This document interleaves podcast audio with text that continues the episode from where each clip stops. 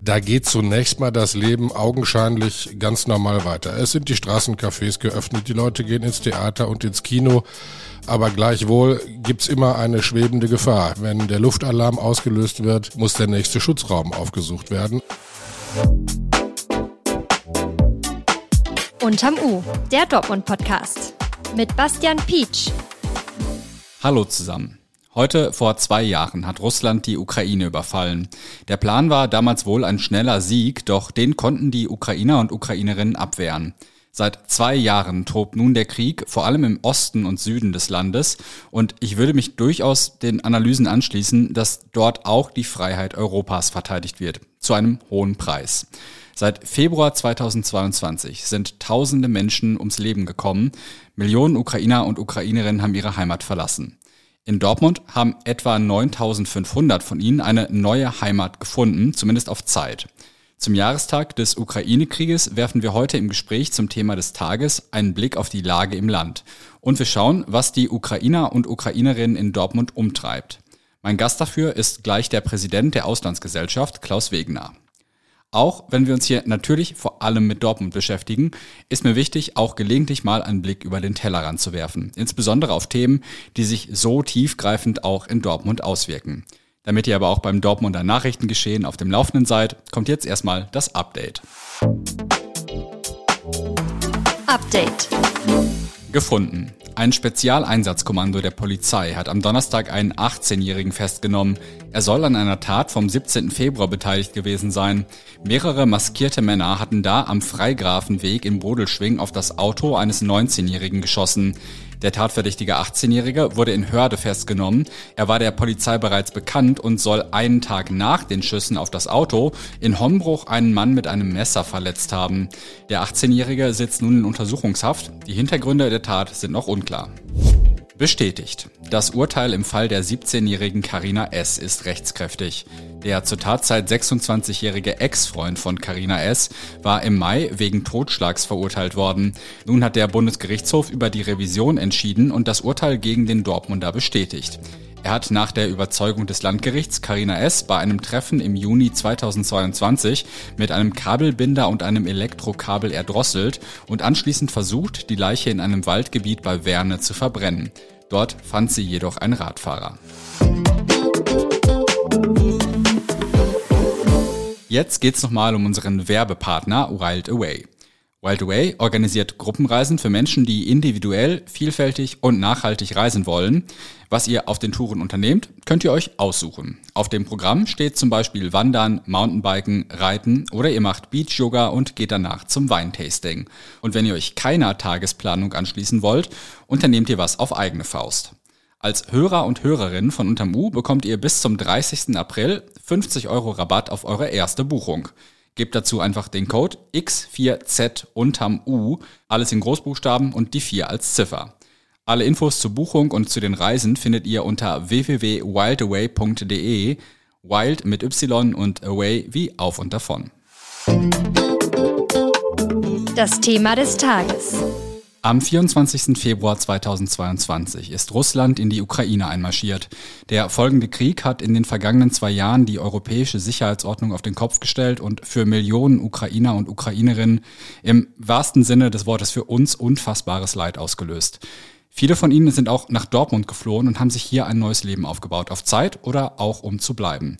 Zum Jahrestag blicken wir heute auf die Lage in der Ukraine und darauf, wie sich auch Dortmund in den vergangenen zwei Jahren verändert hat. Dafür ist bei mir der Präsident der Auslandsgesellschaft in Dortmund, Klaus Wegener. Hallo. Grüße, Herr Beach.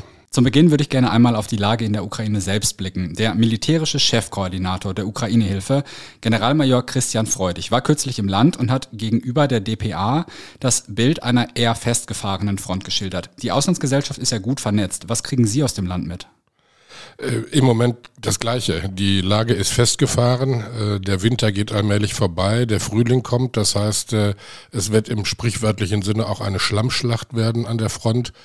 Schwer einzuschätzen aus der Entfernung für uns, was wir hören. Und das ist auch so dass den Ukrainern die Munition ausgeht und die Russen im Moment in der Vorhand sind. Mhm. Und wenn wir mal von der Front weg auf das Hinterland sozusagen schauen, wie ist die Lage in Städten wie zum Beispiel Kiew? Also wir haben äh, Verbindung nach Kiew, aber natürlich auch nach Schitomir. Das ist ja die mhm. künftige Partnerstadt von Dortmund in der Ukraine. Ich werde demnächst auch dort sein. Da geht zunächst mal das Leben augenscheinlich ganz normal weiter. Es sind die Straßencafés geöffnet, die Leute gehen ins Theater und ins Kino. Aber gleichwohl gibt's immer eine schwebende Gefahr. Wenn der Luftalarm ausgelöst wird, muss der nächste Schutzraum aufgesucht werden. Also man lebt mit der Angst, weil man natürlich nicht weiß, wann und in welcher Massivität solche Angriffe erfolgen. Und natürlich sind alle Ukrainerinnen und Ukrainer geradezu gefangen von diesem Krieg. Äh, wenn das Leben augenscheinlich normal weitergeht, dann sieht es in den Menschen drinnen natürlich ganz anders aus. Jetzt würde ich gerne nochmal einen Blick auf Russland selbst werfen. Die jüngsten Berichte, die von da kommen, lese ich eher als eine Art Radikalisierung, zumindest der Staatsführung. Und ich habe den Eindruck, dass Wladimir Putin jetzt wahrscheinlich nicht gesprächsbereiter ist als vor einem Jahr oder zu Beginn des Krieges. Soweit Sie noch Verbindungen mit Russland haben, wie blickt man denn dort, also in der Bevölkerung, auf den Krieg? Es gibt noch ein paar wenige Verbindungen, die wir haben, zum Beispiel nach Rostov, unsere ja, ich sag mal, immer noch äh, mhm. Partnerstadt, auch wenn da im Moment nichts läuft. Das ist ein 40-40-20 Status, so nehmen wir es wahr im Moment in Russland. 40 Prozent der äh, Russinnen und Russen stehen durchaus hinter Putin, sind auch für diesen Krieg, lassen sich von der russischen Staatspropaganda ähm, einfangen. 40 Prozent versuchen einfach zu überleben, machen gar nichts, ziehen sich zurück und sehen zu, dass sie ihr Leben unter diesen Bedingungen einigermaßen ordentlich gestalten können. Und 20 Prozent, also eine Minderheit, versucht irgendwo noch einen Restwiderstand aufrechtzuerhalten, was natürlich nicht nur schwierig ist, sondern mhm. was auch gefährlich ist, im Grunde genommen reden wir ja inzwischen über einen Terrorstaat, wenn man jetzt sich alleine überlegt, dass die Leiche von Alexei Nawalny nicht rausgegeben wird, aus welchen Gründen auch immer. Mhm. All diese Dinge sind ja so grauenhaft, so unvorstellbar, ähm, dass Widerstand in der Bevölkerung wirklich nur noch von einer Minderheit versucht wird. Und wir haben es doch gesehen, selbst wenn man eine Rose für Nawalny an einem Denkmal niederlegt, wird man schon verhaftet. Was ist das für ein Land geworden? Kommen wir zu Dortmund. 2022 sind etwa eine Million Ukrainer und Ukrainerinnen nach Deutschland geflohen. In Dortmund leben nach jüngstem Stand etwa 9500. Soweit Sie das mitbekommen, in welcher Situation befinden sich die Menschen, die aktuell aus der Ukraine nach Dortmund kommen? Also das kriegen wir natürlich hautnah mit. Wir haben in der Auslandsgesellschaft rund 400 Ukrainerinnen und Ukrainer, die bei uns Deutsch lernen. Zu denen haben wir einen sehr intensiven Kontakt und zwar täglich. Wir begleiten die auch über die äh, Sprachkurse hinaus versuchen, Wohnungen zu vermitteln oder sie in andere Gesellschaften einzuführen, damit sie auch ein soziales Umfeld bekommen. Also unser Eindruck ist, die gewöhnen sich hier sehr schnell und sehr gut ein. Aber was bleibt ihnen auch anderes übrig? Auf der anderen Seite muss man ganz klar sagen, wenn die Situation in der Ukraine eine andere wäre, würden die morgen am Tag auch wieder nach Hause gehen. Das ist ja klar, das würden wir ja auch machen. Heimat ist Heimat. Aber die, die hier sind, die wollen ja auch was. Die wollen sich hier einbringen. Die sind in aller Regel auch gut ausgebildet, haben Chancen auf dem deutschen Arbeitsmarkt. Und je länger sie hier sind, das muss man natürlich auch sehen, sie eine Wohnung haben, einen Freundeskreis aufgebaut haben, je länger sie hier sind, je länger werden sie wahrscheinlich am Ende auch bleiben. Mit einigen Ukrainern und Ukrainerinnen, die bei der Auslandsgesellschaft Deutsch lernen, gab es auch am Freitagmorgen eine Veranstaltung bei Ihnen. Da war ich auch und habe mit einer von Ihnen gesprochen. Und da war auch ein Banner ausgelegt, auf dem stand Solidarität mit der Ukraine. Das ist was, was ich bei Versammlungen in Dortmund gefühlt sehr intensiv erlebt habe. Also ich habe das Gefühl, dass die Stadt sich sehr solidarisch zeigt. Waren wir gut vorbereitet? Gehen wir gut mit den Ukrainern und Ukrainerinnen um? Was ist da Ihr Eindruck? Ja, also die Antwort ist erstmal ein klares Ja. Wir haben natürlich nicht nur hier in Dortmund, aber auch eben hier Erfahrungen. Wir denken an 2015, 2016 zurück, als wir die vielen Syrer hier hatten. Ähm, ich will nicht verhehlen, es ist mit den Ukrainern einfacher. Sie kommen aus einem ähnlichen Kulturkreis. Dass wir solche Aktionen machen, ist für diese Menschen so wichtig, damit sie ein Zeichen bekommen, ein starkes Zeichen der Solidarität, dass wir hinter ihnen stehen, dass wir ihnen auch helfen, nicht nur mit Worten, sondern auch mit Taten. Mein Kollege Lukas Wittland hat auch anlässlich des Jahrestages mit einer Ukrainerin gesprochen, die nach Deutschland geflohen ist. Ihr Mann ist Polizist und ist freiwillig im Land geblieben. Die beiden führen also sozusagen eine Fernbeziehung ins Kriegsgebiet. Kennen Sie ähnliche Geschichten? Jede Menge. Also bei uns direkt äh, vor dem Gebäude ist ja der Dortmunder Busbahnhof. Wenn ich richtig informiert bin, bietet Flixbus inzwischen zwei, wenn nicht drei tägliche Verbindungen von Dortmund nach Kiew an. Die sind auch immer gut gebucht. Also es gibt viele, die natürlich, das ist doch völlig klar, wenn der Mann in der Ukraine ist, die Frau ist hier, möglicherweise auch mit den Kindern, mhm. dass man dann mal für ein langes Wochenende in die Heimat fährt, um seine Verwandten zu sehen. Jetzt ist die Auslandsgesellschaft ja ein Institut der Völkerverständigung.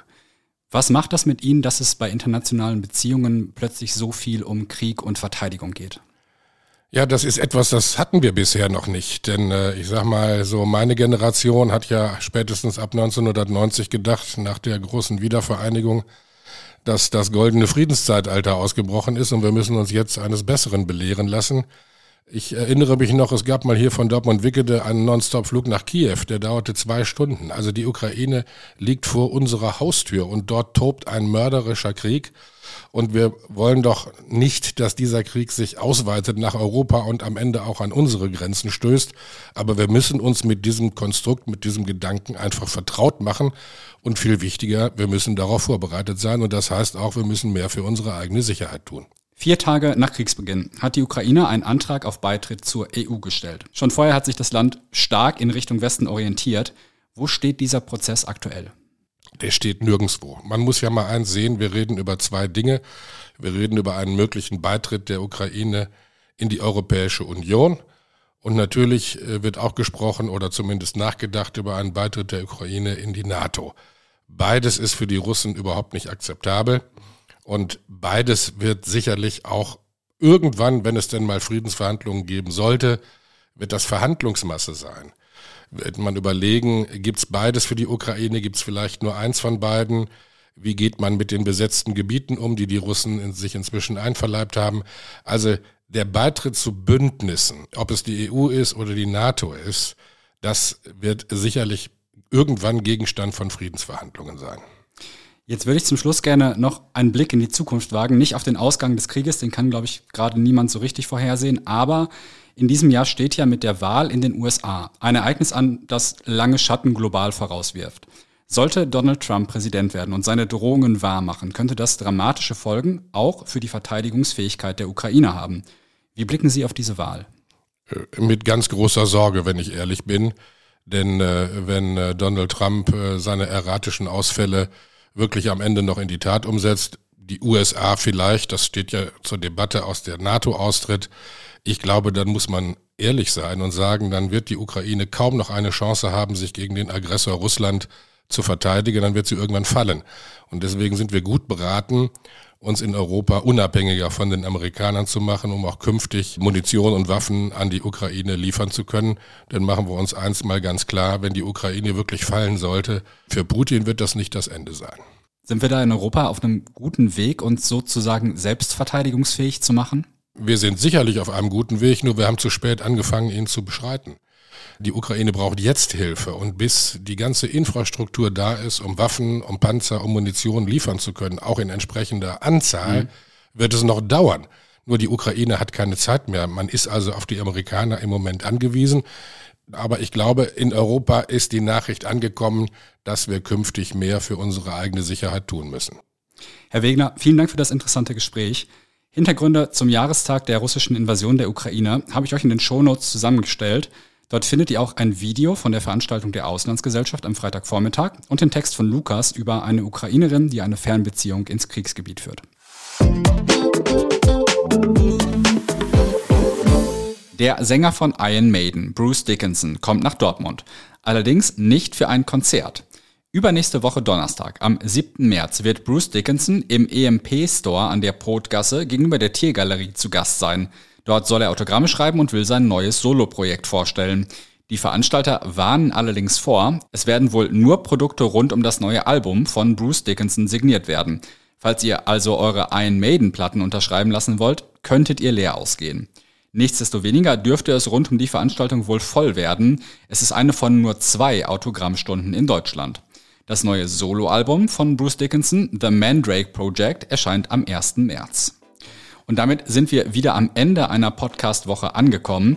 Zum Schluss möchte ich euch noch unser RN Plus Probeabo ans Herz legen. Für drei Euro könnt ihr drei Monate lang alle Inhalte auf rn.de nutzen. Den Link dazu findet ihr wie immer in den Show Notes. Die nächste Folge von Unterm U gibt's am Dienstag, dann hören wir uns wieder. Bis dahin und macht's euch nett.